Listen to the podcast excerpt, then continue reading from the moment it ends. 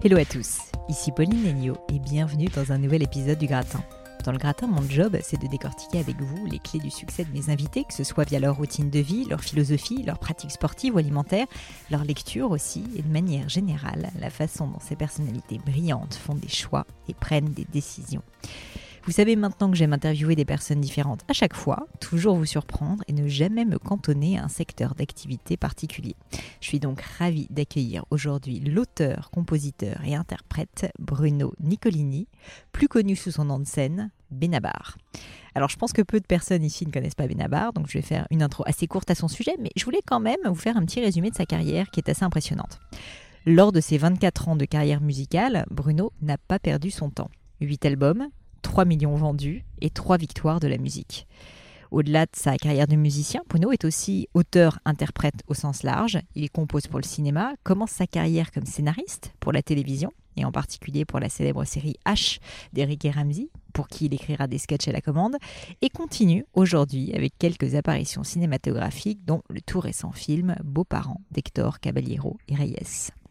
Avec ce palmarès à son actif, vous aurez compris qu'avoir Bruno à mon micro était pour moi à la fois un challenge, mais aussi une vraie opportunité. Un challenge d'abord, car des interviews, Bruno, il en a fait mille, et que réussir à le surprendre, à lui faire dire des choses inattendues ou plus personnelles, n'était pas forcément évident. Mais une opportunité aussi, puisque peu d'artistes parviennent comme lui à garder leur intégrité, leur style, durant une période aussi longue. 24 ans, c'est pas rien, et je voulais percer à jour le secret d'un succès aussi bien installé. Alors avec Bruno, on a parlé de plein de choses, processus créatif musical évidemment, mais aussi inspiration, mais aussi activité de vie, comment réussir à gérer la célébrité, plein plein de choses qui je pense vous donneront un nouveau regard sur sa personnalité. Mais je ne vous en dis pas plus et laisse place à ma conversation avec Benabar. Salut Bruno et bienvenue sur le gratin. Salut, merci de me recevoir. Eh ben merci à toi d'avoir accepté cette invitation. Euh, je suis ravie d'être avec toi. Je connais pas grand chose à la musique, je te préviens, mais on va tenter quand même d'en parler. Moi non plus, hein, ouais, bah, c'est ça. Et euh, avant quand même de parler de musique, je voulais commencer par parler d'autre chose. Euh, j'ai fait pas mal de recherches sur toi, j'ai pas mal farfouillé, et je suis tombée sur une citation qui m'a intriguée. Et donc j'ai envie de te la lire et que tu me dises un petit peu ce que tu en penses. Là, c'est là qu'il a peur. Donc je te lis cette citation. J'ai dit tellement de conneries. Bah, c'est ça. Je, je dois dire que j'ai hésité. J'avais plein de citations. Donc la première, celle que j'ai choisie, c'est des trois enfants, j'étais le plus effacé. D'ailleurs, encore maintenant, on ne peut pas dire que j'ai une personnalité dévorante. À l'école, j'étais moyen en tout, abonné au peut mieux faire, je n'étais même pas bon en français et encore moins avide de musique. Je n'étais pas un enfant à passion, je n'avais aucune vocation pas mal comme citation. Et en fait, la raison pour laquelle j'adore cette citation et que j'ai trouvé qu'elle était euh, assez intéressante, c'est que je trouve qu'on vit dans une espèce de société de la tyrannie de la passion.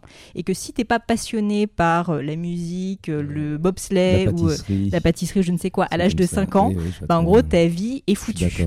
Et donc, je voulais te demander, toi qui n'avais pas de passion, pourtant tu as l'air d'être quelqu'un bah, qui est extrêmement créatif, comment est-ce que tu t'es sorti de là? Bah, de, de, façon, je suis d'accord d'une part avec ce que tu dis, mm. parce que moi aussi je trouve que c'est un peu écrasant pour les gamins. Euh, euh, moi ça s'est fait de façon très empirique. Euh, très vite j'ai eu envie d'écrire. je me destinais plutôt aussi au cinéma, mais c'était vraiment assez lointain, sans véritable vocation. Je faisais de la musique parce que j'ai commencé à jouer de la trompette quand j'étais petit, donc, mais c'était sans, sans, aucune ambition non plus. Et, euh, de, fil en aiguille, j'ai commencé à, écrire, écrire des scénarios, puis euh, un, musicien, un copain est, venu euh, squatter chez moi. Il devait rester comme toujours deux semaines. Il est resté six mois. Et, lui, il était musicien, donc il cherchait des, textes. Donc j'ai commencé à écrire les textes. Et puis après, j'ai commencé à bricoler les, les chansons. Puis et puis il les chantait pas vraiment, donc on a commencé à les chanter tous les deux. Et puis voilà, les choses se sont faites vraiment comme ça, sans, sans jamais me projeter genre hyper naturellement. hyper naturellement et je pense que ça m'a aidé. C'est que moi j'ai jamais, euh, euh, j'ai jamais joué, tu vois, de la, jouer au, chanteur de rock devant mon miroir avec mm. un ballet, tout ça. J'ai oui, jamais fait pas du style à t'entraîner 20 euh, heures par jour pour réussir à être le meilleur guitariste. Exactement. Et j'ai pas surinvesti la place de chanteur, etc. Que peuvent faire d'ailleurs parfois des jeunes qui sont un peu figés parce qu'ils ont des, idées très arrêtées sur plein de trucs. Et ça permet aussi une, une certaine simplicité de la, de la façon dans, la façon d'aborder la chose. Et puis j'ai commencé à jouer dans des bistrots, mais encore une fois, euh, c'était, euh, il y avait vraiment euh, aucune, aucune ambition. C'est-à-dire que c'est faire les choses au jour le jour, au jour le jour. Et puis, puis de fil en aiguille, j'ai pris goût et puis les choses se sont, se, sont faites. et après, j'ai vraiment passé. travaillé pour que ça, ça continue. Et si on revient un petit peu en arrière, justement, à ton enfance, tu me parlais de trompette. Euh, est-ce que quand même il y avait une certaine appétence pour la musique? Tu sentais. Ou alors tu me parlais plutôt des textes, j'ai l'impression. Mais est-ce que dans ton univers familial, euh, tu avais, euh, je sais pas, tu avais des, peut-être des modèles qui, qui t'ont donné envie, tu vois, de, de d'écrire, de composer de la musique, de jouer? La musique, pas vraiment. Ça, c'était un truc de gamin. C'est vraiment mes tout petits, à 4-5 ans, je voulais jouer de la trompette euh, je ne voulais faire que ça. Et qu'est-ce que, enfin, tu te rappelles bah, d'un moment où genre, tu t'es dit pourquoi de la trompette? Exactement, bah, c'est une grande, euh, c'est une grande question psychanalytique parce que c'est sûr qu'un gamin qui choisit la trompette, c'est pas pareil qu'un gamin qui choisit le violon. Ou, euh, ou, la batterie. Enfin voilà, il y a des. C'est sûr que la trompette pour un enfant, c'est l'instrument des clowns, c'est brillant, c'est c'est bruyant et brillant. Et ça s'est fait comme vraiment comme ça. Je sais. Des fois, il faut peut-être pas se poser trop de questions. Et puis après, les textes, ma, ma, maman était libraire, donc euh, elle lisait beaucoup, il y a beaucoup de livres à la maison. Donc euh, peut-être que ça a ouvert des portes aussi. Euh, mais mais c'est pas sûr d'ailleurs, je, je sais pas, mais ça ce sont des vraies questions à vrai dire, mais je ne saurais pas vraiment y répondre. Et donc tu dirais que quand tu étais plus jeune, tu étais effectivement, comme tu le dis dans, ce, dans cette accroche que j'ai choisie, assez effacée, assez timide? Ouais, oui, plus, plus effacé que timide. Je suis encore assez d'ailleurs assez assez réservé, comme on dit. Alors, c'est vrai que c'est un peu contradictoire avec le fait de donner, donner une interview. non, non, pas mais, du tout. Euh, mais heureusement d'ailleurs euh, pour, pour mon entourage que je ne suis pas toujours sautillant. Et, ouais, bien sûr. Et à tirer la couverture à moi. Bon, on va en parler après. je suis parfaitement égocentrique. Bien, ça se voit énormément. Mais non, mais ce que je trouvais assez intéressant, bon, après je saute un peu du coq à l'âne, mais moi aussi je suis un peu une ancienne timide et maintenant j'ai des podcasts. Donc tu vois, comme quoi les contradictions, finalement, c'est pas vraiment un problème pour moi. Mais, mais tu es quand même très très bon sur scène. Du coup, j'ai pas mal regardé tout ce que j'ai pu regarder sur toi. Et c'est vrai que pour un ancien timide effacé, euh, en fait, ça ne transpire pas, si tu veux, quand, euh, quand on doit performer sur scène. Et je voulais te demander si ça avait été quelque chose de dur, justement, à la performance, ou si au contraire, et puis maintenant tu es acteur aussi, on va en parler, enfin, es quand même, tu t'exposes personnellement. Est-ce que est-ce que c'est quelque chose qui a été difficile pour toi Tu as travaillé, ou est-ce qu'au contraire, euh, finalement, c'est bah, un peu de manière assez naturelle et libre que ça s'est fait? Bah, À vrai dire, ça a été vraiment le, le départ de, de, tout, la scène. Enfin, la scène, moi, c'était vraiment un, des, des bistrots, des petits clubs, mm. euh, dans Paris d'abord, et puis après très vite on a commencé à tourner en province. Euh, ça a été une, ça, ça a été une vraie révélation pour moi. C'est que je me suis senti bien tout de suite. Euh, j'ai tout de suite commencé à déconner, à parler avec le public, à, trouver ma place. Et j'ai senti tout de suite qu'il y avait aussi un retour. Euh, qui enfin les choses passaient quoi. Ça on s'en rend compte en fait quand, quand, on est sur scène si si en fait euh, toutes tes vannes tombent à plat ou si euh, oui ou s'il se passe un truc avec le public. Et ça ça j'étais moi-même très surpris ça s'est fait vraiment naturellement curieusement mais peut-être aussi parce que c'est aussi pour ça qu'il y a beaucoup de timides qui deviennent acteurs ou mm. comiques ou, euh, des, ou chanteurs d'ailleurs. Euh, parce que c'est aussi un autre personnage. En plus, moi j'ai un pseudo, donc euh, c'est peut-être aussi pour ça que j'ai trouvé un, pseudo pour pas être moi-même sur mmh. scène. C'est pas mon, mon, vrai nom. et, en fait, ça m'a posé aucun problème, cette, alors que j'avais a priori pas envie d'être en lumière, parce que moi je voulais être scénariste, donc c'est vraiment l'inverse. C'est ça.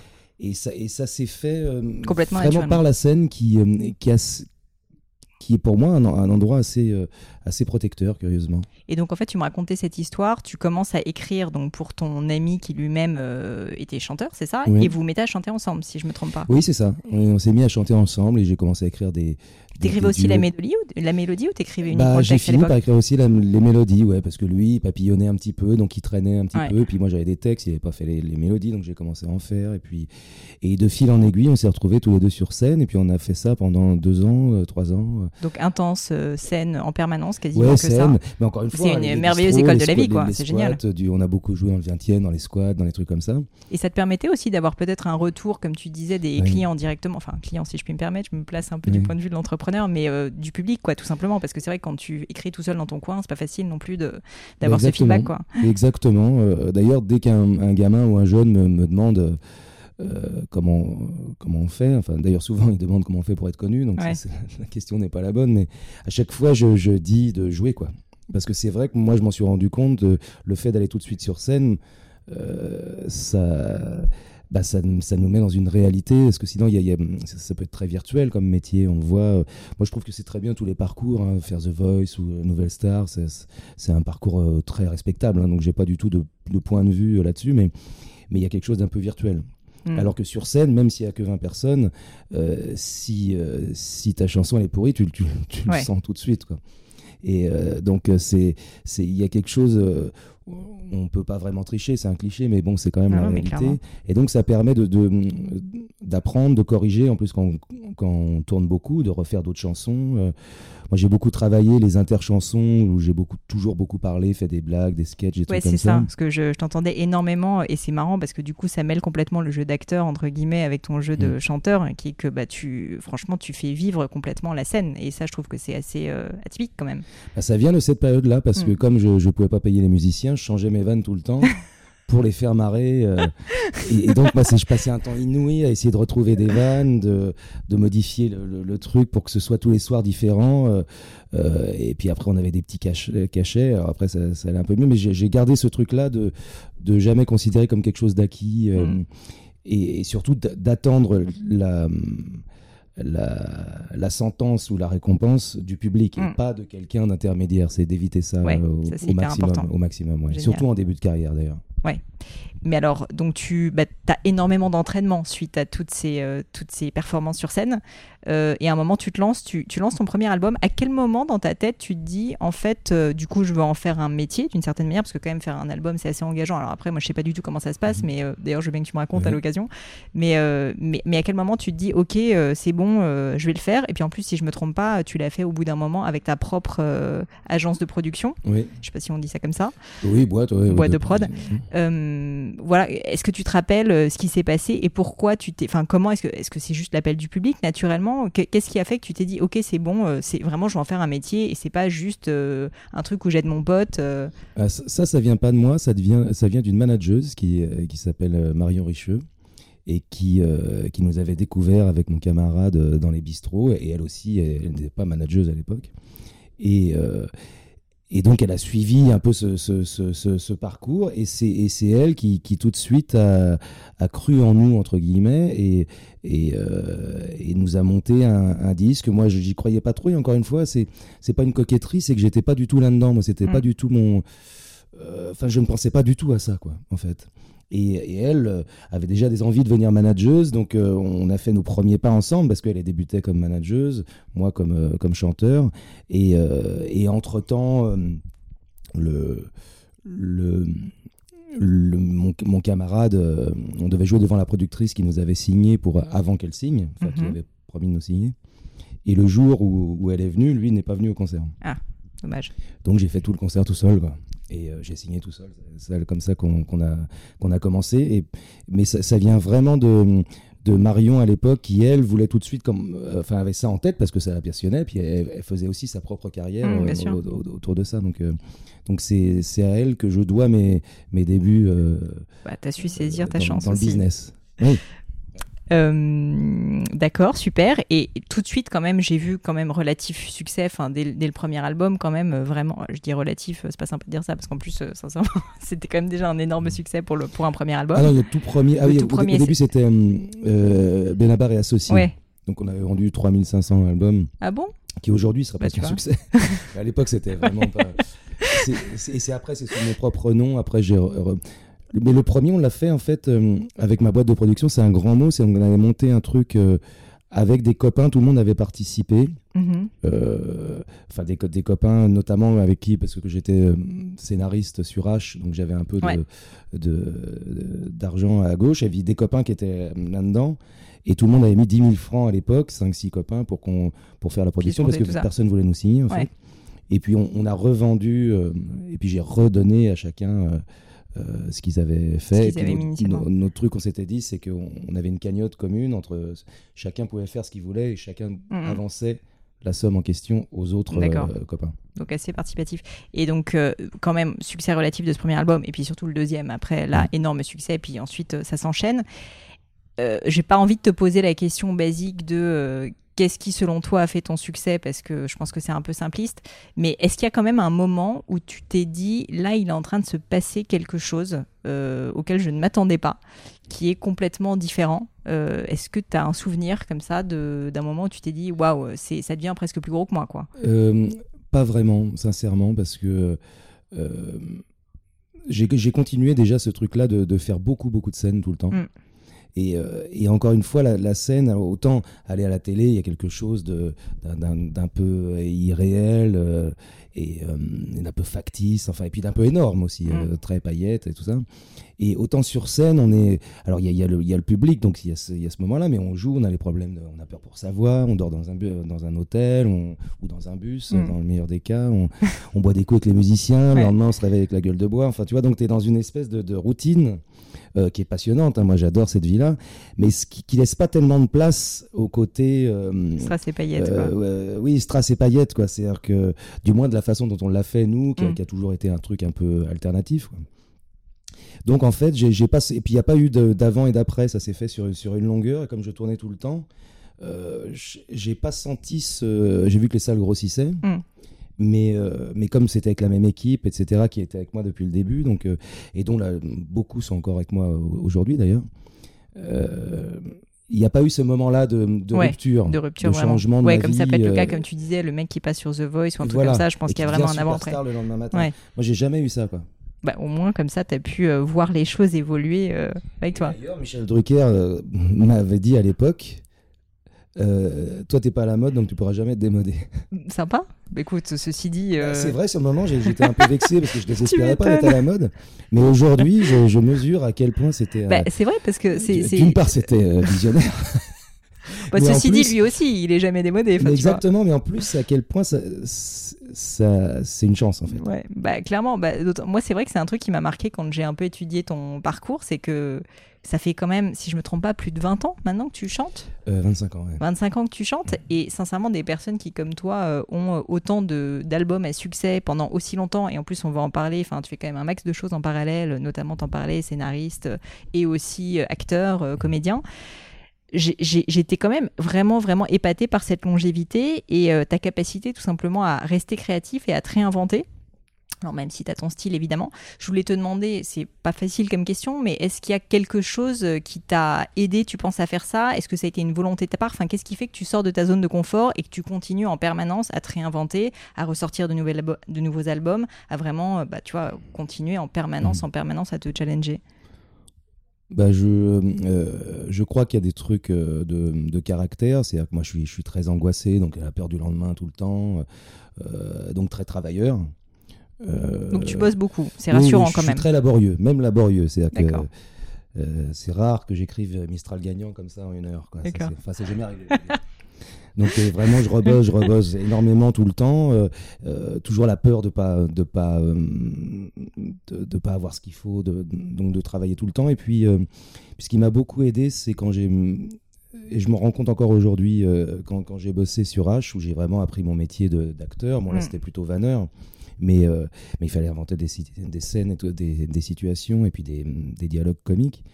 Et, et là, c'était assez industriel, il fallait en écrire beaucoup, ça allait très vite. Euh, et, quand on faisait des lectures, bah, ta vanne qui marche pas, euh, si ça faisait pas marrer les acteurs, euh, elle dégageait, il fallait en écrire une autre pour le lendemain. Quoi. Ouais, et, pas le choix. Et, surtout, il n'y avait pas le choix d'avoir. D'une part, il fallait, fallait, se creuser les méninges pour en trouver une autre, mais surtout, il n'y avait pas de place pour un espèce d'ego déplacé. Mais mm. c'est ma blague. Et quand tu commences à expliquer, tu peux pas, un, un acteur, discuter. C'est clair la, vanne, elle est pas. Elle, est pourrie, elle est pourrie. Tu, lui revends deux, épisodes plus tard, et, la trouve très drôle. Très bien. Mais sur le moment, tu peux pas, tu peux pas lui parler. Donc tu vires ta, tu, tu vires ta vanne, c'est puis c'est ton ouais. enfin, t'es payé pour ça. Et donc ça, ça, ça m'a permis de, de, mais encore aujourd'hui et encore tout à l'heure, euh, je bossais sur une chanson de, de virer deux couplets euh, parce que euh, les, pas tout le monde, mais des gens à qui je travaille, mais ton couplet là il est redondant, machin. Mm. Euh, et, ça, ça permet en fait de vraiment de gagner du temps et, euh, et, d'être plus efficace, c'est-à-dire de, de, virer très vite ce qu'il n'y a pas pour passer à autre chose, refaire. Euh. Ça, ça, je crois que ça sert beaucoup. Ah bah c'est clair. Enfin, et puis je pense que c'est assez rare finalement dans un processus créatif. Donc du coup, tu me fais une très très belle transition. Moi, ma vision de l'artiste, c'est le type, tu vois, qui va absolument aucun feedback et c'est son bébé il y a parfois aussi un côté, on peut imaginer, diva de l'artiste. Et je trouve ça très intéressant que tu dises que toi, au contraire, tu te confrontes au public, premièrement, via la scène, et deuxièmement, euh, aussi au feedback, quoi, tout simplement. Ah bah oui, et puis... mais vraiment, euh, en vrai, c'est-à-dire que j'ai toujours travaillé avec... Euh, un directeur artistique. Bah, ça, là, c'est le premier album que je fais sans lui, celui que je, on, a, on a signé ensemble il y a 20 ans, etc. Il a changé de, de voix, c'est pour ça. Et euh, avec des, des gens qui me disent, mais non, ta chanson, elle est pourrie. euh. alors les musiciens me le disent comme ça, les autres euh, me, me le disent avec un peu plus de, Un peu plus de tact. de- oui, de, de tact, mais ça revient, mais, mais ça, ça permet euh, de, surtout de gagner du temps, Mm. en fait, euh, parce que sinon, euh, sinon on perd un temps inouï à s'acharner sur des chansons de merde, et euh, et, et puis on, on, on travaille pas correctement, quoi. Ouais, bien sûr. Et, et encore aujourd'hui, bah, typiquement, ça va être mon neuvième album là, sur lequel je travaille. Et c'est une idée de, de mon nouveau directeur artistique. Je, retravaille les textes avec un auteur. Ce que j'ai Ah jamais ouais. fait. Parce qu'en plus, je suis plutôt connu pour mes textes. Clairement. Euh, et puis, c'est vrai que j'ai jamais éprouvé le besoin des. Et, euh, et très intelligemment, le DA dit Mais fais un truc, tu verras, on s'en fout. Et, euh, Et comment moi, ça se me- passe? C'est bah, ça se pas passe vraiment bien. Ouais. Parce que j'ai j'ai cette habitude-là, donc moi j'ai j'ai pas de. Moi j'ai un orgueil démesuré comme tous les, les chanteurs. Mais hein. pas d'ego mal placé. Mais pas d'ego mal placé sur ces trucs-là. Et pour, pour pouvoir avancer en fait. Ouais, bien sûr. Non, mais c'est clair, le progrès. euh, Enfin, c'est ça qui, je pense, comme, comme on le disait, te permet, entre guillemets, de te réinventer. Euh, une autre question que j'avais à propos de, quand même, le fait que ta, ta carrière soit aussi longue, euh, c'est c'est que, mine de rien, je me dis, est-ce que t'as pas un peu une appréhension? À chaque fois, bah là ça tombe bien parce que tu sors un nouvel album, mais tu as eu quand même énormément de succès et je me dis, je me mets tout le temps à la place des personnes qui ont eu beaucoup de succès, ça doit être assez difficile à chaque fois de finalement reprendre ce risque est-ce que tu es un peu, euh, de temps en temps, bah, tu me disais que tu étais un peu nerveux, angoissé. Est-ce que, enfin voilà, comment est-ce que tu vis cette angoisse de euh, la critique et de euh, te rendre compte que bah, tu vas devoir te réexposer, reprendre ce risque? Alors tu le fais à ta manière différemment en prenant un, voilà, quelqu'un pour t'aider dans la Mhm. composition, etc. Mais, euh, mais est-ce que tu vis ça ou finalement maintenant, entre guillemets, tu t'en fous, t'es habitué non, non, non, pas du tout. Non, non, à chaque fois c'est la même angoisse, le même, la même trouille. Euh, la, la critique c'est autre chose parce que la critique c'est un truc qui est, qui est réglé euh, de mon point de vue depuis longtemps, mais euh, mais mais vis-à-vis du public, oui, ça, bah, la peur de décevoir surtout. Ouais, c'est ça. Surtout quand il y a des gens qui, qui t'apprécient, donc qui, qui vont, non pas les yeux fermés, mais bon, qui, qui ont quand même Bien un a priori très positif, de pas décevoir ces gens-là, ce qui permet de faire ça. Et moi, c'est ce qui me permet de, bah, de toute façon, je suis insomniaque pour ces mêmes raisons, mais, mais de, de moins flipper que je pourrais, c'est euh, l'hyper-sincérité. C'est-à-dire, euh, euh, je laisse rien passer au hasard, je me suis jamais censuré, j'ai toujours fait ce que je voulais, travailler à fond ce que je voulais dire. C'est-à-dire que quand, quand tu écoutes une chanson à moi, même, euh, même si elle est pourrie, c'est vraiment ce que je voulais faire. T'assumes. Et oui, j'assume et, et je crois que ça, ça passe. C'est-à-dire qu'il y a une différence entre faire une chanson ratée euh, pour les impôts ou Mm. pour faire un duo avec un tel en se disant ça va m'ouvrir telle ou telle Ouais. porte. Ou, euh, ce, ce qui se voit d'ailleurs, je trouve, moi, de la- quand on est spectateur, ce que je suis aussi la plupart du temps quand même. Mm. Tu vois quand le truc il marche pas, Ouais, c'est ouais. un peu bidon, ils font semblant de faire des sourires sur un clip, mais tout le monde s'en fout. Et, et ça, c'est un peu dégueulasse. Alors que quand tu fais une chanson ratée, mais on voit que vraiment c'est ta chanson, il y a un truc, bon, ta chanson n'est pas bien, mais on, on t'en veut pas. tu vois ce que je veux dire? Moi, je crois vraiment à ça. Et, euh, et moi, je suis comme ça, en tout cas, en tant qu'auditeur et spectateur.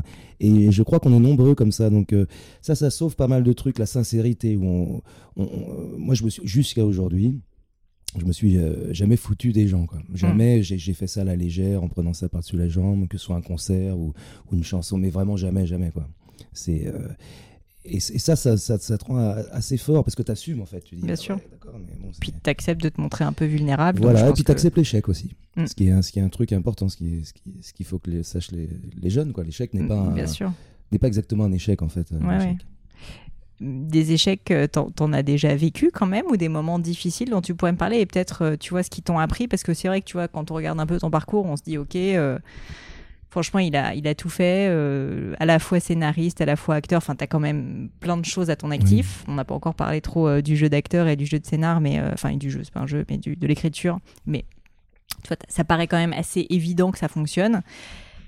Est-ce que quand même tu as eu des moments difficiles, peut-être personnellement, des moments de doute, des moments où t'en as eu marre, tu t'es dit mais en fait c'est pas fait pour moi ce métier? Euh, des, ah, de- bah, des moments de. Curieusement, autant je suis vraiment euh, flippé de nature et pas sûr de moi, mais de doute, pas vraiment. Mais de doute de mes chances, enfin du, du travail. Mais du, euh, moi, j'ai jamais eu le syndrome de l'imposteur, par exemple. Je peux euh, faire des fausses notes euh, au piano ou à la trompette euh, devant un Bercy complet. je me rends compte hein, que c'est horrible, mais, mais j'ai pas du tout un, problème de mais c'est pas ma place quoi. Ça c'est un truc que j'ai jamais eu aussi parce que je je bosse en amont, c'est-à-dire que je mm. je fais pas n'importe quoi, Donc et puis encore une fois, se, planter n'est pas c'est pas le, le, pire qui puisse arriver, je pense à, à quelqu'un qui essaye de créer des, des trucs. oui. au contraire, c'est comment tu te relèves quoi, et puis comment tu te plantes aussi. T'es pas obligé de quand tu tombes, tu peux faire une roulade, t'es pas obligé de te, péter les os, etc. Ma métaphore est un peu discutable, mais bon. Très bien, elle est très bien. Elle est très bien. On compris ce que, je veux dire. Et, euh, mais il y, a eu des moments, euh, bah, mais il y en a tout le temps, hein, mais régulièrement. Moi, en plus, je suis très cyclotimique, donc euh, c'est, il y a des hauts, des bas très régulièrement quoi mmh. très régulièrement je enfin moi je te dis sans, sans, vouloir parler de moi étant entrepreneur je vois très bien ce genre de choses où parfois quatre fois dans la même journée, en fait, tu peux avoir l'impression que ta, vie est géniale et que tu es trop heureux et que tu es exactement là où tu dois être. Et à l'inverse, tu touches le fond complètement et euh, parce que tu as trois mauvaises nouvelles ou je ne sais quoi. Et parfois, c'est juste même pas lié à des mauvaises nouvelles, c'est juste dans ta tête. en tout cas, je parle pour moi. et, euh, et je me dis que, bon, c'est un peu le propre des personnes aussi qui créent des choses, d'être un peu vulnérable et de passer par ce genre de phase. Ouais, et puis pour en connaître quelques-uns, les, les soi-disant artistes qui doutent pas. Euh, euh, sont quand même des connards, quoi. Parce que, euh, et, même pour en connaître d'autres, pour avoir eu la chance de, de, de croiser Bachung, de, euh, c'était des gens qui, qui percluent de doutes, quoi. Mm. mais dans, dans, plein de domaines encore aujourd'hui, enfin tout le temps. curieusement, tous les, tous les gens que, que j'admire, y compris de, mon âge, hein, se, posent plein de questions. Quoi. Mm, mm. Quand à quelqu'un qui a l'air sûr de lui, qui est certain que le, truc c'est un tube, déjà il se plante mais 99 fois sur 100. Et, euh, et surtout, c'est euh, c'est intéressant parce qu'encore une fois, le, le, fait de douter, c'est vraiment un moteur. Alors après, par contre, faut, faut du... c'est là où intervient un peu le métier, en, en, en faire quelque chose. quoi bien sûr, réussir à le, se le réapproprier pour euh, être créatif. Pas que soit castrateur et puis qu'on soit en, mmh. en position fétale sous un mmh. bureau en disant c'est fini, c'est fini. Et si c'est pas indiscret, mais tu m'arrêtes si jamais tu veux pas en parler, tu parlais du fait que tu étais assez angoissé. Je pense que c'est un peu le mal du siècle, sincèrement. Je ne pense pas que tu sois la seule personne à être angoissée. Et euh, est-ce que tu as. Enfin, quelles sont euh, un, peu les solutions que tu trouves pour, pour aller mieux? Enfin, est-ce qu'il y a des voilà, est-ce que le fait de créer peut-être, le fait de t'entourer, enfin, est-ce qu'il y a des choses euh, que tu fais au mmh. quotidien pour t'aider euh, dans ce genre de phase euh, quand tu vas pas bien? Ouais, ouais. Bah moi c'est très, c'est très courant parce que je suis quand même très expressif, mais bah, j'ai une vie déjà très, très structurée. Et puis, et puis le fait d'écrire, c'est vrai, c'est un, c'est un truc qui qui fait du bien. Enfin, ça dépend comment on écrit. Mais moi, comme j'écris d'une façon très scénaristique, avec beaucoup de structure, y compris mes chansons qui sont mm. très structurées, ça permet de structurer aussi les idées et de, et de recadrer. Euh, je, je, je suis convaincu. Euh, c'est une. c'est une théorie très fumeuse, mais j'en ai plein comme ça. Vas-y, j'adore les théories fumeuses. Mais qu'il y a quelque chose d'hypnotique quand on écrit.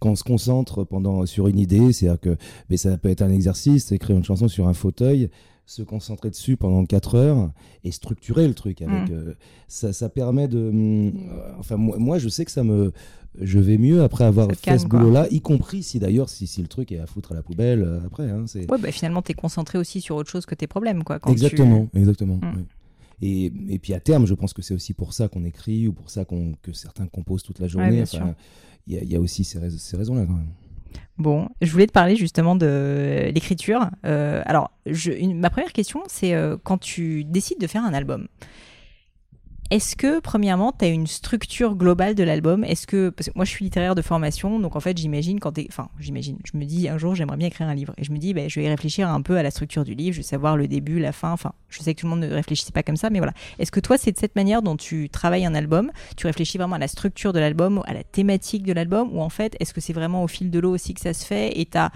une mélodie qui arrive, une chanson? Enfin, est-ce que tu peux me raconter un petit peu par le passé comment ça s'est fait quand tu, composes peut-être avec le nouvel album que, en que tu viens de terminer Comment ça s'est passé justement vraiment concrètement? Ça m'intéresse vachement de, voilà de comprendre euh, qu'est-ce qui se passe dans ta tête quoi.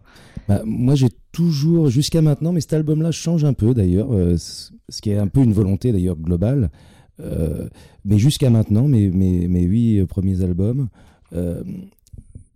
j'ai une, façon de travailler un peu à l'ancienne, très variété à l'ancienne, c'est un peu comme des 45 tours, c'est-à-dire que je fais des chansons.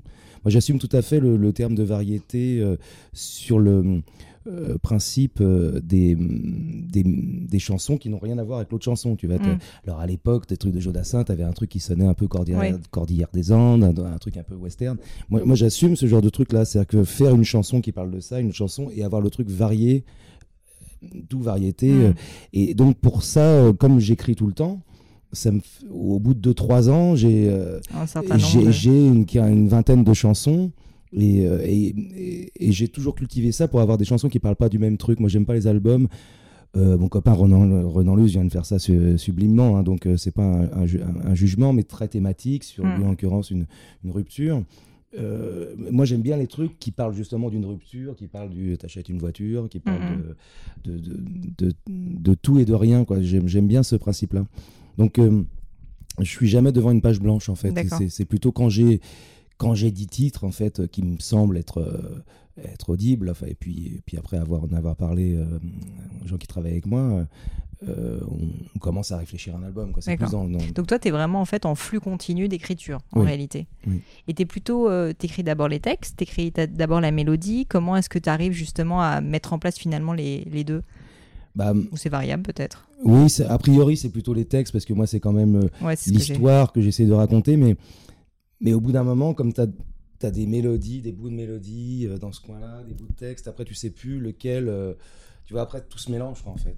Mais, mais c'est quand même le. Moi, ce qui compte, c'est quand même de faire passer les idées du, hmm. texte via la musique, même ça si sent. je la néglige pas. Mais c'est ça, mon... c'est en ça que c'est de la chanson. c'est de la chanson à texte. À texte Tout à fait. Et qui est très drôle d'ailleurs en général. Euh, au niveau des, textes, justement, euh, enfin, j'ai lu quand même à droite à gauche et puis je me doute quelles sont certaines de tes inspirations. Mais au-delà de certaines, euh, des Brassens et compagnie, est-ce que tu continues aujourd'hui à. Enfin, comment est-ce que tu fais au quotidien pour continuer à t'inspirer? Parce qu'en plus, je trouve que ton écriture, elle est quand même très, très liée à la vie quotidienne. Euh, et puis, euh, enfin, je trouve que tu croques de façon assez admirable, euh, assez cynique, assez drôle, justement, la société française. voilà, comment est-ce que tu t'inspires? Comment est-ce que tu arrives à trouver ces idées? Quels sont, parce que tu es de la veille, quels sont un peu tes, tes moyens, justement, pour réussir en permanence à trouver de nouvelles idées? Bah, Ça, j'y consacre beaucoup de temps. Mmh. ça m'étonne pas. à trouver des angles, des idées, des angles. Parce que c'est euh, c'est pour moi un peu les pitchs, comme on dirait au, cinéma. Euh, euh, et, d'ailleurs, le, le, film là qu'on a fait avec Hector, ça vient d'une d'une chanson à moi. D'accord. Et, et c'est un copain scénariste et sur laquelle que j'ai enregistré avec des musiciens et tous, mais il y a trois albums qu'on a enregistrés. Et, euh, et, qui parlait donc d'une rupture amoureuse via, via les beaux-parents et qui mm. voulait que le, le que, le, que, que, la fille se remette avec le gars parce qu'ils ils adoraient le, le gars. Et, euh, et c'était leur discussion, mais arrête. Puis le, puis le beau-père qui le chopait entre Mais si t'as déconné, dis-le, dis-lui tout de suite, je connais ma fille, etc. Enfin, tu vois, il y avait tout ce truc-là. Et j'ai bossé, mais comme un chien sur cette chanson. Et, c'est un copain scénariste qui m'a dit Mais t'es con, c'est pas une chanson, c'est un, c'est un film, quoi. C'est un film, quoi. Mais d'ailleurs, c'est pas toi qui as écrit le scénario aussi? J'ai coécrit avec ah, Hector, on, l'a écrit à deux. Euh, et, et, Hector, j'ai proposé cette idée-là parce qu'on cherche toujours des idées ensemble. Et euh, tout de suite, il a accroché sur l'idée. En fait, c'était pas destiné à être une chanson, mais, mais le fait de chercher un peu une situation qui peut être. Euh, mais des fois, souvent, ça, ça accouche d'une souris, hein, mais. Mm mais euh, qui peut être propice à raconter des trucs et puis, puis toujours à déclencher des, émotions parce que c'est quand même ça l'objectif.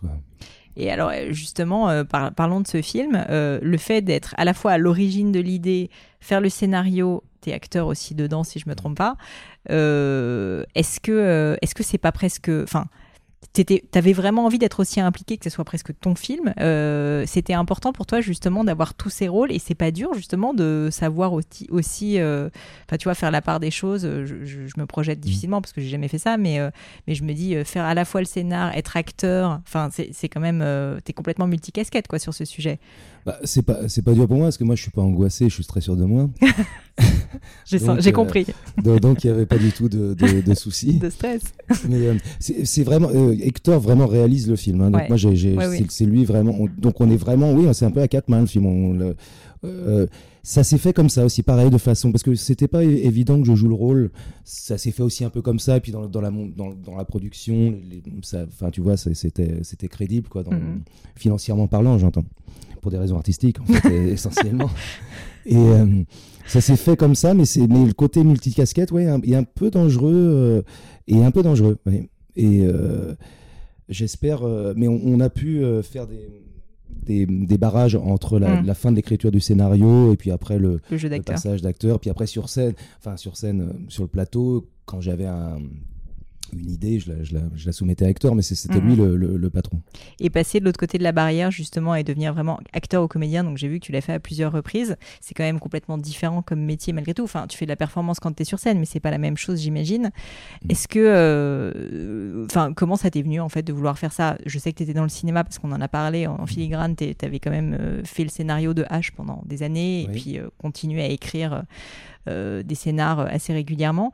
Mais qu'est-ce qui a fait que tu as accepté, toi, ancien timide euh, ou réservé, euh, qu'est-ce qui fait qu'un jour tu te dis Ok, je passe de l'autre côté de la caméra? Bah, C'était une proposition d'Éric Lavenne sur le film Incognito. Mhm. Et. Et c'était même plus compliqué que ça, parce que je sais pas si tu as vu le film, mais il y a. Oui, tu avais fait la bande-annonce aussi. Euh, ouais, puis j'avais joué le rôle avec Franck Dubosc et Jocelyn Quivrin. Et Isa, Nanti qui était déjà dans, dans, le film.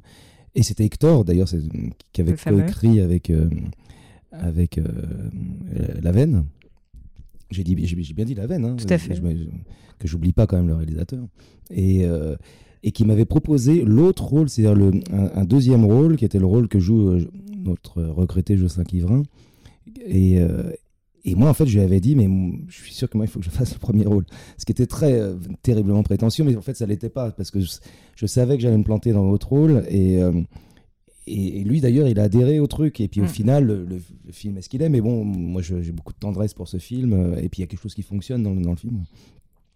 Donc je sais plus pourquoi je voulais dire ça, j'ai perdu le. en fait, comment est-ce que tu t'es comment est-ce que tu t'es dit que tu voulais faire du cinéma? Mais donc je comprends que c'est bah, via ce film. On me l'a demandé, on me l'a demandé en fait, et puis mais encore une fois, c'était pas du tout un. C'est pas une volonté de ta part initialement. Euh, mais encore aujourd'hui, hein, euh, c'est un truc. Euh, si je fais plus de cinéma, ça me. C'est pas grave. Ouais, ouais, c'est pas très grave. Mais tu te formes quand même. Enfin, je, peux imaginer, enfin, c'est quand même un métier, euh, acteur, euh, tu, tu, le fais plutôt bien, j'ai l'impression. Donc, euh, est-ce que tu as appris des cours? Enfin, comment est-ce que tu fais pour passer de chanteur, scénariste? Et maintenant, je suis assez fascinée par le côté multicasquette, si tu veux, d'être capable d'être créatif à pas mal de niveaux différents. C'est pas si éloigné ça, hein, c'est aussi un, interprète, quoi. C'est d'interpréter un texte. Et c'est pour ça que les acteurs chantent très bien, les actrices chantent très bien. C'est parce qu'il y, y a, quand même ce pas tout mais en fait ça marche très bien notamment quand les acteurs ou les actrices chantent de la chanson très française quoi parce que quand il faut euh, la chanson à l'ancienne entre guillemets euh, parce que moi j'adore hein, je trouve ça très moderne mais qui raconte un qui incarne un personnage mmh. etc ça tous les acteurs euh, le, le, font remarquablement parce que parce que il y, a ce côté interprète quoi donc il y, y, a quand même des porosités réelles entre les deux domaines quoi tu vois la mmh. frontière est quand même très très ténue quoi mmh. Donc, Alors euh, après, il faut bosser. J'ai beaucoup travaillé. Hein. J'ai vraiment, j'ai, euh, j'ai, euh, avec une coach. Enfin, j'ai beaucoup, beaucoup bossé, mais.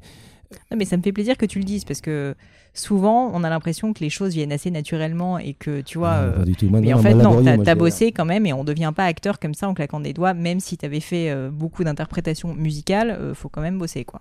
Oui, et puis, et puis, euh, et puis je, suis conscient de ne de, pas être un vrai acteur. C'est-à-dire que le principe, c'est Jacques Weber, on a fait une pièce de théâtre ensemble avec Jacques.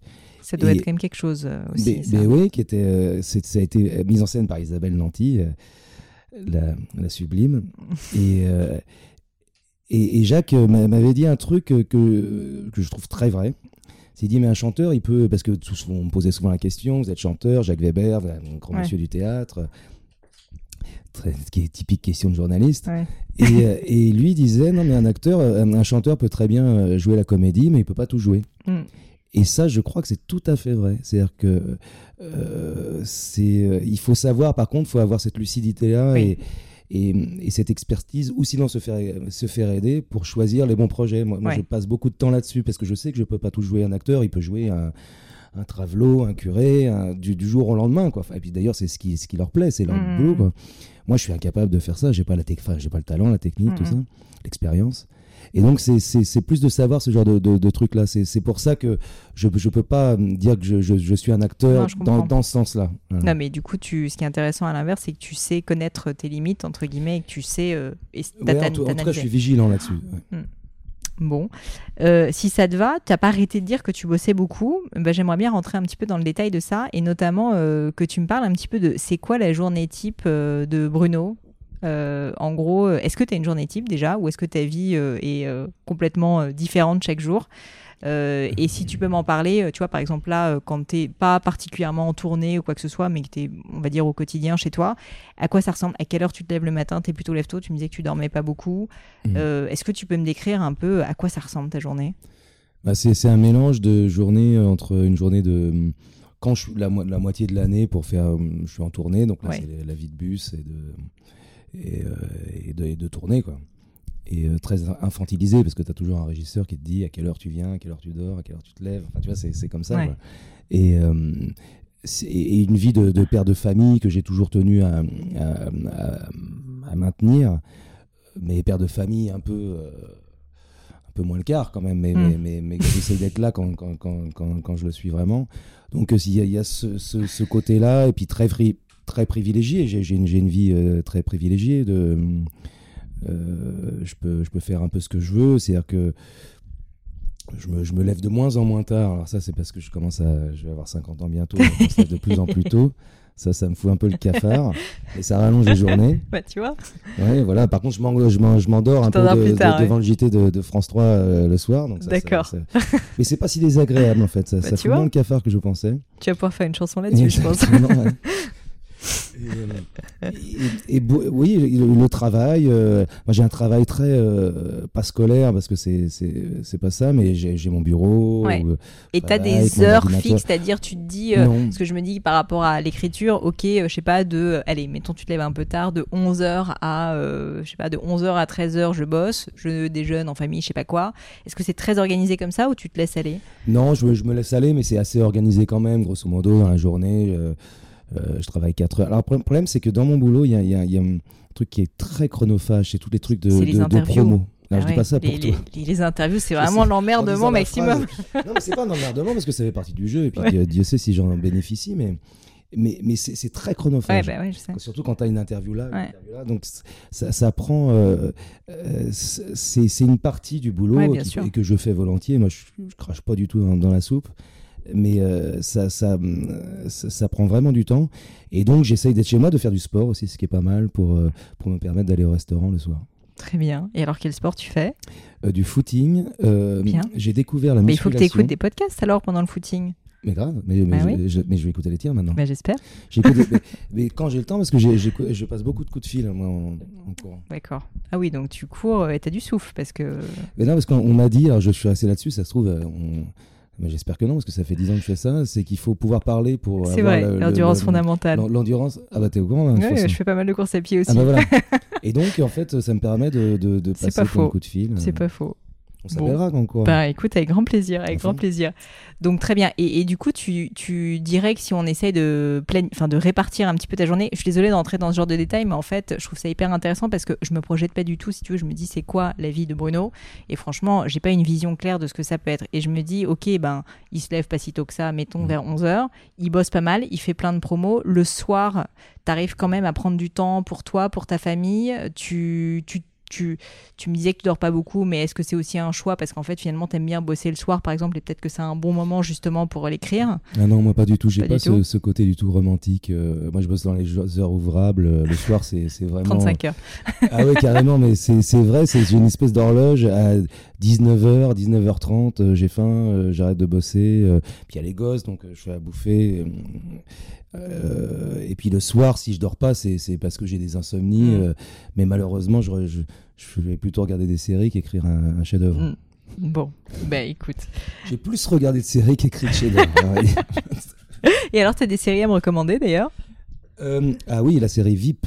Ah, je connais, connais pas. VE2EP. Pas du tout, je connais pas du tout. Vice-présidente, c'est euh, euh, comment elle s'appelle son Dreyfus. D'accord. Qui est une fille qui était dans Seinfeld, qui est une actrice euh, géniale. C'est une série comique géniale. tu continues à Il y a une vouloir. phrase, une vanne, c'est génial. Bah, c'est ça, pour toi c'est génial en termes d'inspiration aussi ce genre de truc. Enfin, les séries américaines ils Ah sont bah, quand même très très bons de aussi. cette qualité d'écriture, mais vraiment, je, te, je, te- je vous le recommande aussi. Hein.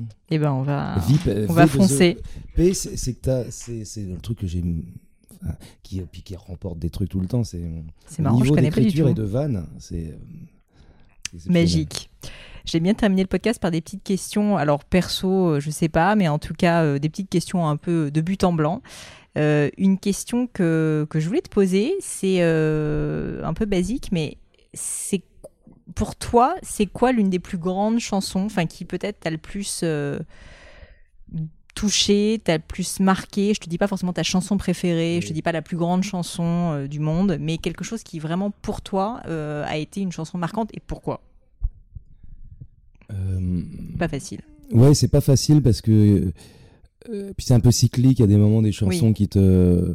il y a une, il y a une- moi j'ai une vénération pour, pour le coq et la pendule de, de Nougaro et de Maurice Vander. Je sais pas si tu connais cette Je chanson. connais Nougaro, mais celle-ci, non. C'est euh, c'est une chanson euh, surréaliste d'un d'un coq amoureux d'une pendule, enfin qui et qui est une chanson pour moi euh, qui, à chaque fois que je, je l'entends euh, me, me bouleverse en tant qu'auditeur et aussi en tant que enfin en tant qu'auteur et De compositeur. comprendre ce qui s'est passé. Je me dis, qu'est-ce que c'est bien foutu, qu'est-ce que c'est inattendu tout le temps.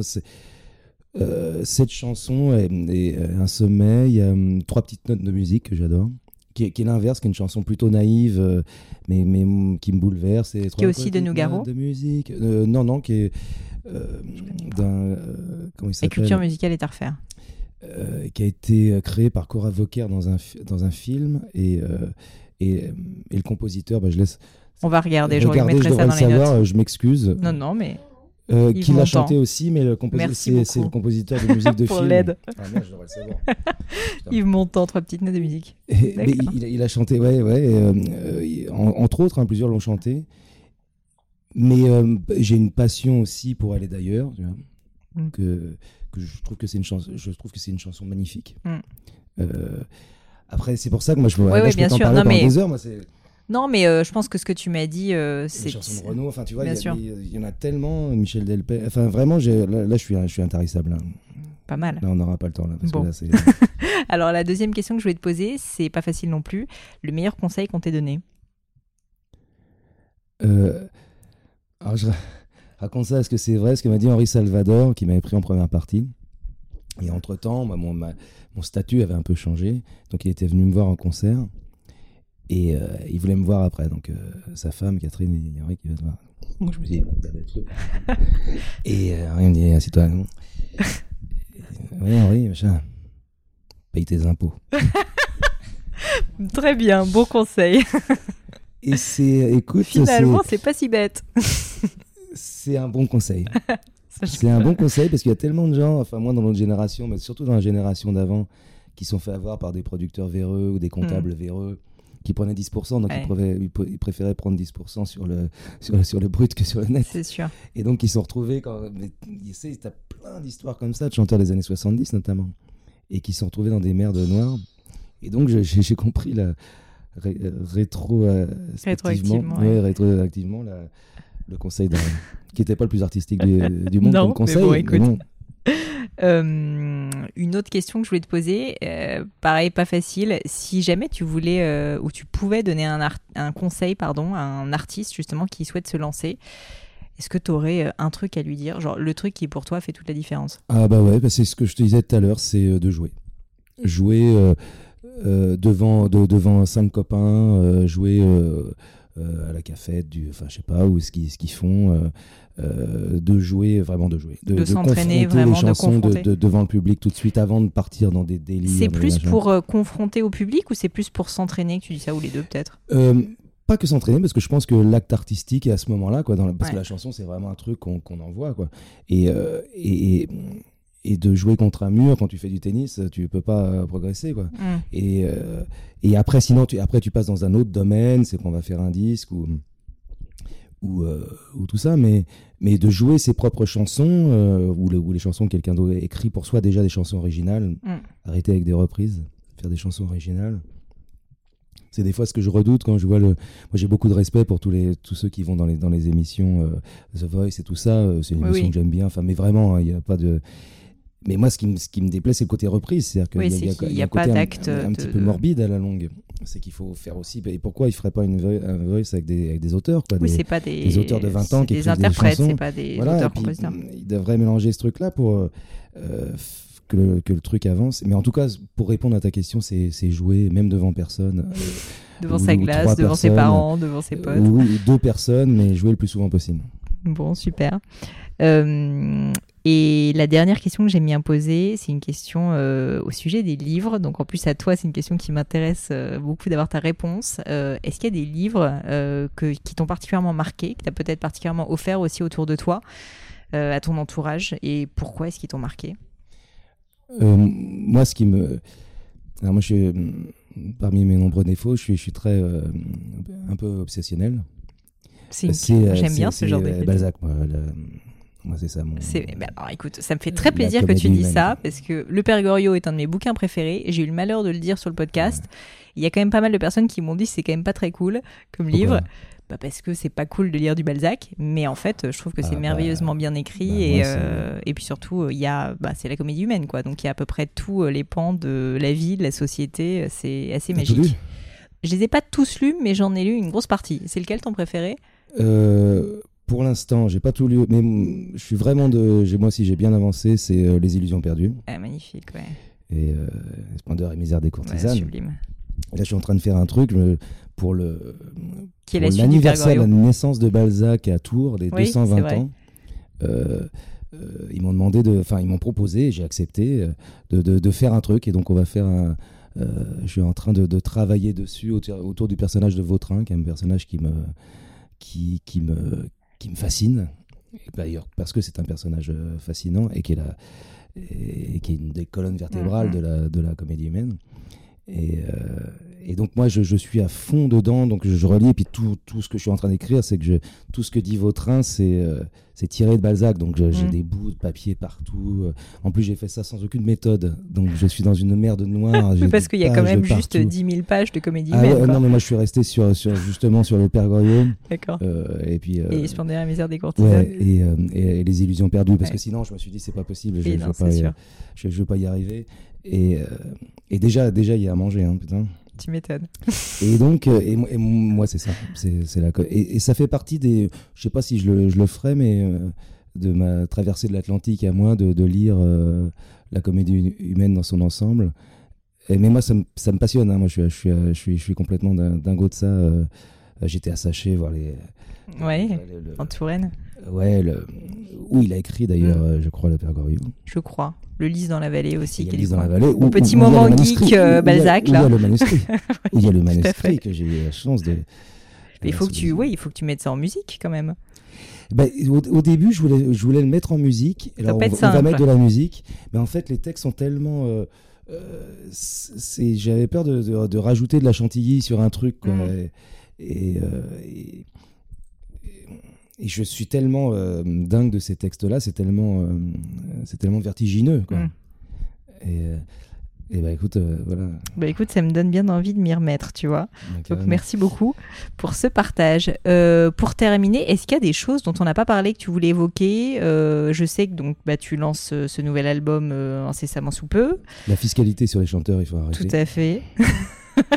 Et sur c'est le beaucoup d'autres gens, C'est- beaucoup c'est d'autres vraiment le, le personnes sujet aussi principal, je pense. de ce En- podcast. socialement, en Je vais le mettre en, titre du podcast. En France, il n'y a pas beaucoup de galères en France, il n'y a pas de problème. Non, Donc voilà, ça c'est le problème principal. Oh, d'accord. Très bien. Et tous les chanteurs sont d'accord avec moi. Oui, ça, je peux l'imaginer. Très bien, écoute, bah, merci mille fois. Merci beaucoup. Si on veut euh, retrouver toutes tes aventures, c'est sur ton site, évidemment, notamment. On te peut te suivre sur Instagram, bien sûr. On peut te suivre sur euh, Facebook, Twitter, euh, enfin tous les réseaux sociaux sont là. Harmonie, Je tout mettrai ça. tout ça. dans les notes et puis euh, on te verra bientôt en concert et ça, on le mettra également dans les notes. Merci beaucoup à Merci toi, beaucoup, Bruno. c'était un plaisir. Merci. À bientôt. Hello à nouveau. Et quelques dernières petites choses avant de vous quitter. Comme d'habitude, si vous cherchez les notes de l'épisode, avec toutes les références, que ce soit les outils, les livres cités, c'est simple, allez directement sur le descriptif du podcast sur l'appli de votre choix. Aussi, si vous souhaitez me contacter pour me poser des questions, proposer de nouveaux invités peut-être, ou juste me faire un feedback, n'hésitez pas. Euh, j'adore ça, les feedbacks. Donc foncez directement sur Twitter ou Instagram sous le pseudo Pelenio, P-L-A-I-G-N-E-A-U. J'essaye de répondre quand on me parle, donc n'hésitez pas. Et comme à chaque fois, vraiment mille merci d'avoir écouté jusqu'ici. N'oubliez pas, si le podcast vous plaît, que vous appréciez tout ce travail, euh, le plus simple pour m'aider, c'est tout simplement de mettre euh, bah, soit un petit mot doux, soit une note 5 étoiles sur iTunes ou de partager sur vos réseaux sociaux aussi. Ça donne le moral, ça m'aide énormément à faire connaître le podcast, donc n'hésitez pas. Voilà, merci à tous et je vous dis à très vite pour un nouvel épisode.